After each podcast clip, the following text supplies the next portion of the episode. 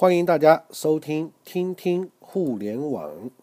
那么这一讲呢，我们将会跟大家分享，其实也是聂老师非常关注的一个话题，就是资本互联网的一个内容的话题。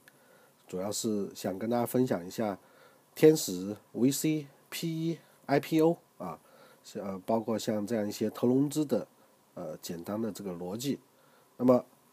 在我们做互联网的人来说呢，其实资本互联网是我们不可轻视的一个非常重要的一个力量，因为这个世界上很多颠覆性的产品，或者说是有划时代意义的很多工具，其实背后都是资本助推的，因为没有资本就很难会形成现在的这样一个互联网的生态，所以我们说资本互联网和精英互联网的力量，其实是真正改变互联网格局的这个力量。所以呢，如果大家感兴趣，你可以直接在百度百科上面啊搜一下“创投”啊，也就是我们说的这个企业投资的啊创业投资的这个简称叫“创投”啊。那么在百度百科上，你可以找到很多有关于这个创投的公司和相关的这些人物。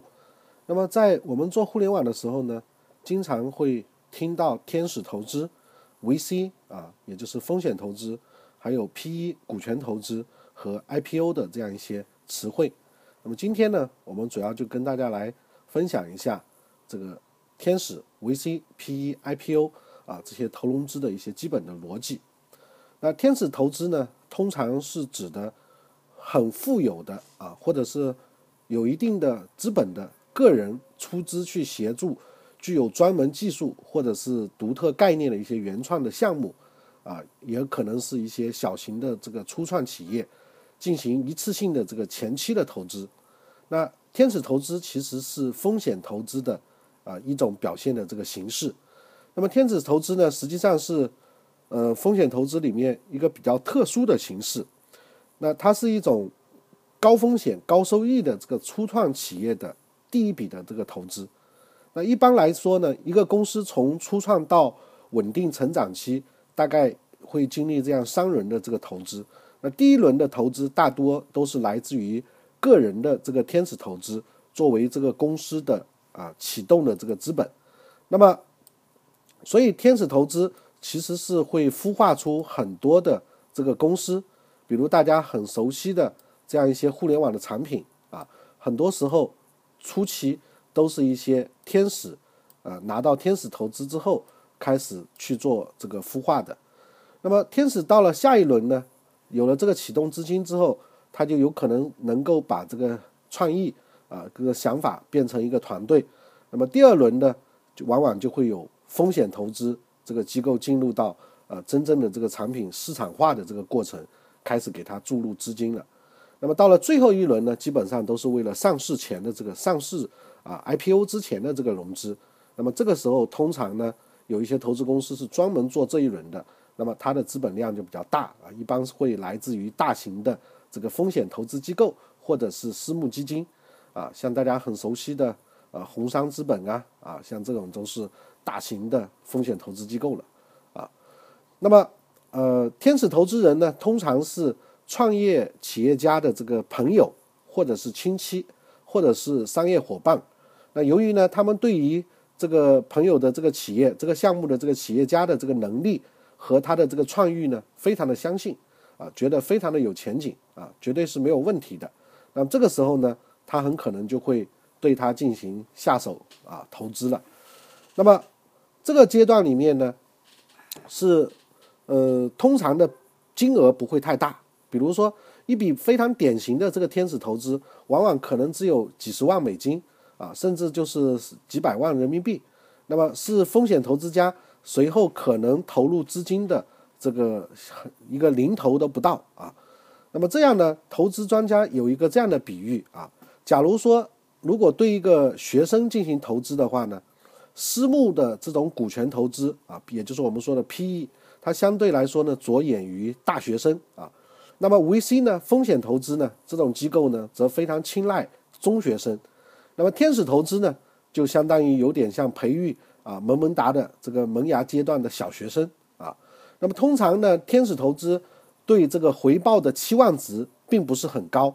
所以有些时候他可以没有看到你任何的东西，只要你这个人靠谱啊，很可能也会给你啊，或者他觉得你这个创意靠谱，也会给你这个资天使投资啊。但是呢，十到二十倍的这个回报啊，才能够吸引他们，也就是这个项目回报是要非常大的。那原因很简单，就是当一旦决定出手投资的时候，往往天使投资者呢会在这个行业里面可能啊同时投资十几个项目，那十几个项目呢相互 PK，最后成长孵化呢，有可能最后可能只成了一个啊，最后活下了一个，这个很正常。那么。最终呢，只有一两个项目可能获得成功，只有用这样的方式，天使投资人呢才有可能分担掉很多的这个风险。那其实大家很熟悉的，像雷军啊这些人啊，包括像周鸿祎啊这些人，其实都是在有在做这种天使投资的角色的。那么天使投资的金额呢，一般比较小，而且呢是一次性的这个投入，那么他对风险企业的这个审查呢，就不是太严格了。那么这个时候，他更多的是基于投资人的这个主观判断，或者是由个人的啊喜恶、兴趣所决定的。那么通常天使投资一般是由一个人来进行投资啊，并且呢，呃，通常也会见好就收啊，退出的阶段也会比较快。当然，也有可能是个体或者小型的商业行为啊，参与到这个天使投资里面来。那么很多天使投资人本身就是一个企业家啊，那么他这个过程里面呢，非常了解，非常了解这个创业者面对的一些难处。那么天使投资人也非常的，呃，通常天使投资人呢，也是这个刚刚起步的这个公司的呃非常好的这种融资的这个对象。那么他们不一定呢是百万富翁或者是高收入的人士，那天使投资人可能有可能就是我们的邻居。啊，或者是家里的亲戚啊，或者是朋友，或者是生意上的伙伴，甚至是供货商，或者是任意愿意投资公司的这个人士。那天使投资人呢，不但可以带来资金，那有些时候呢，他也会带进他的这个关系网啊，他的这个联系网络。如果他们是这个知名的人士的话，那很可能他还可以提高你公司的这个信誉啊。有可能一个名不见经传的小项目，由于这个。呃，天使投资人的名气，比如说呃徐小平啊啊，或者说是呃柳传志啊啊，像这样的人，如果说他投你了啊，包括像蔡文胜啊啊四三九九，那很可能呢会提高你这个公司的信誉度，那也方便于你在后期去做 VC 和 PE 的这个融资啊，因为他们的这个判断其实也是说明了你这个行业的呃一定的这个可靠度，或者你这个项目的这个可行性啊。那么，我们说这个天使投资往往是一种参与性的投资，那也被称之为是一种增值性的投资。那投资之后呢，天使投资家往往积极的参与到这个被投资的企业的整个的战略决策和战略设计，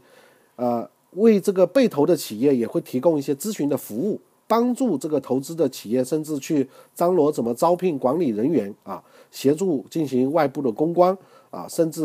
一起设计一些推广的渠道，和呃组织企业一起去推广。那这些呢，都是天使投资啊会给企业带来的一些附加的价值。然而呢，不同的这个天使投资家对于投资之后的管理态度呢是不一样的。那有一些天使投资是非常积极的，会参与到投资后的这管理。那另外一些投资呢，因为本身是他做一个天使，他可能根本就跟众筹一样，根本管都不管啊，问也不问啊。那么这是第一个阶段，天使投资。那到了下一个阶段，当企业一个项目拿到天使之后呢，很快你就要开始要考虑设计出真正的这个产品啊这些东西了。那这个阶段呢，就可能要引进一些啊市场化的过程里面引进 VC 的这个风险投资了。那风险投资呢，是把资本投向蕴藏着失败风险的这个高新技术及其产品研究开发的这个领域。那目的是促使高新技术成果尽快的实现商品化、产业化，啊，以取得这个高资本收益的一种投资过程。所以，风险投资它的这个倾向呢，我们现在讲到的这个创投啊、创业投资，其实也就是呃经常讲的这个风险投资的概念啊，venture capital 啊，VC 的这样一个概念。那它呢，通常是以高科技作为这个投资的基础的。那么高科技呢，但是很多高科技很可能还没有，只是在研究阶段，还没有正式进行这个商品化和产业化。那么他看好这个商业化和产业化的这个过程呢，就有可能会介入进行这个高收益、高风险的这个投资。那风险投资呢，就具备这样一些特征，比如说投资对象。多数都是处于创业期的这个中小型的这个企业啊，而且呢，大多都是作为高新技术的这个企业。当然也有，比如说像联想也投资过一个养猪的企业啊。那像这种传统的企业，其实联想创投去投那个一号土猪的时候，实际上呃也不见得说是高新技术企业，但是呢，它也会有一些呃用高新技术改造的这个环节啊。那么第二个呢？就是投资的期限就相对比较长了，大概会三到五年以上。那投资的方式通常这个阶段就会需要要有股权的这个呃折算了，要有股权投资了。通常呢，占的这个被投资者的股权也不会太高。那天使投资一般都会控制在呃三成以下啊，也就是百分之三十以内，不要求这个控股权，也不需要任何这个担保和抵押。那么投资决策呢？建立在高度专业化和程序化的这个基础之上，所以 VC 呢，我们说的这些创投啊，那大家可以用搜狗这个搜索搜微信啊公众号，搜公众号不要搜文章，搜公众号。那像这个红岭创投啊、笨鸟创投啊、经纬创投啊、浙商创投啊啊，像这个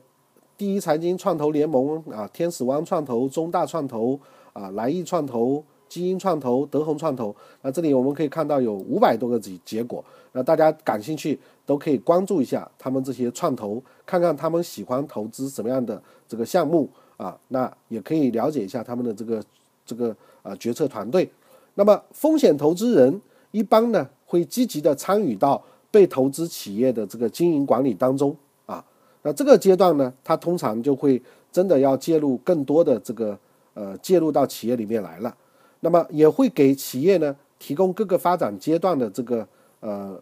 一些帮助啊。那么由于投资目的呢是为了追求这个超高额度的这个回报，所以呢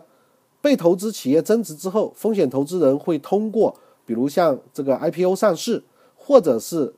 收购啊兼并，还有包括像直接把股权转让的方式来进行这个撤出资本，然后实现它的这个增值。那退出的这个机制是非常非常关重要的啊。那么接下来一个呢，我们说 VC 完了之后呢，就进入到 PE 啊，也就是我们说的私募股权投资。那么私募股权投资呢，我们经常呃简称的这个就是叫 PE。那么通常是通过私募的形式来募集资金啊，那通过私募的方式来募集相关的这个资金。我们可以看看 PE 有没有啊？好，那也会找到一些有关于 PE 的这个联盟或者是股权投资的一些公众号，那相对就比较少一些了啊。那么这种 PE 呢，是通过私募形式募集到资金，那么对于它的对象主要是对一些私有的企业啊，还没有这个上市的啊，非上市的企业进行的啊。权益性的投资，从而呢去推动非上市企业价值的这个增长，最终呢通过上市、并购、管理层回购、股权置换等等方式去出售持股套现退出的这样一种啊投资的这个行为。那么最后一个就是大家很熟悉的 IPO。那么 IPO 呢就是这个首次公开募股啊，那么是指一家企业或者公司第一次将它的这个股份。出售给公众，向公众出售。那么首次公开发行，也就是指我们的这个股份公司向社会公众公开招股的这么一种发行的方式。那么也就是说，我们经常讲的，哎，这个公司上市了。那么上市可以选择不同的市场，比如沪深股市啊、纽约、纳斯达克啊、新加坡、伦敦啊，很多这个市场去上市。那么它出售给所有的这个股民。那么当我们明白了这个天使。VC、PE 啊、IPO 这样一些概念之后呢，我们可以比较简单的了解一下这几个对于一个企业来说的整个过程。那么通常呢，一开始的这个天使阶段呢，数额一般都会比较小，那么后来融资的这个数额就会慢慢的增大。那么融资的这个时间周期呢，一开始也会比较短，后来呢，慢慢就开始放慢。那这个时候要注意，每一轮融资过程当中，早先一轮的投资人都有合理的这个投资价值增值的部分。那公司的这个整体资金规模呢，在时间的这个推移之下啊，那会出现一步步的往前递增啊，放大这样一个过程。那么同时，每一次融资的这个估值都会和公司的这个收入规模啊相对应，那么公司的这个价值也就随着业绩的发展而循序渐进的进行增长。那么如果说再仔细一点讲的话，比方说第一次。融到了这个天使的钱，假如说是五十万啊，那这个时候呢，如果你的项目是估值是一百万的话，那钱进来了之后呢，这五十万天使拿到之后呢，那你这个公司的估值就变成了一百五十万了。那么半年之后呢，你可能又去融这个风险投资 VC，那 VC 呢又给了你这个一百五十万，那这个时候呢，很可能他愿意投你这一百五十万。占掉了差不多有这个呃一定的股份比例之后呢，你的公司的估值肯定就是变高了，那可能就变到四百万了。那钱进账之后呢，这个公司的价值估值加上这个 VC 的钱，那你这个公司的价值就值五百五十万了。那可能又过了这个差不多一年或者是八九个月之后，你又进行一次融资，那这一轮可能还是一个啊我们说的这个 B 轮 A 轮啊 A B 轮了，应该是。那么这个阶段呢，你可能又融了，比如三百万，但是这个时候你能融三百万，可能比如说天使占百分之三十的话，那你这个估值已经达到了这个一千万。那么钱进来之后呢，那你这个公司的价值就值一千三百万了。那么可能再过一年之后，你又融到了八百万，那这个时候你的估值可能已经达到了三千万。那么钱进来之后呢，那你这个整个的公司的价值就可以达到三千八百万了。那有可能再过一段时间啊，你又融了最大的一笔，比如说两千万，那这个时候呢，你的估值可能已经能够达到八千万了。那么钱一进来，那你这个公司的价值就值一个亿了。那过不了几年，可能公司就要上市融资了，那最起码也就是好几个亿啊。那公司的价值呢，就少说就值四五个亿了。所以呢，公司融资是要看每个公司具体发展需要来进行的，并不能说千篇一律的经过。刚刚讲的这样一步一步壮大的过程，那有一些公司很可能三轮就上市了，也就是我们说的这个天使轮，然后 A 轮，然后直接后面就 IPO 了都有可能啊。那有一些公司呢，可能要 A 轮、B 轮、C 轮，二十六个英文字母用完了，可能还在这个呃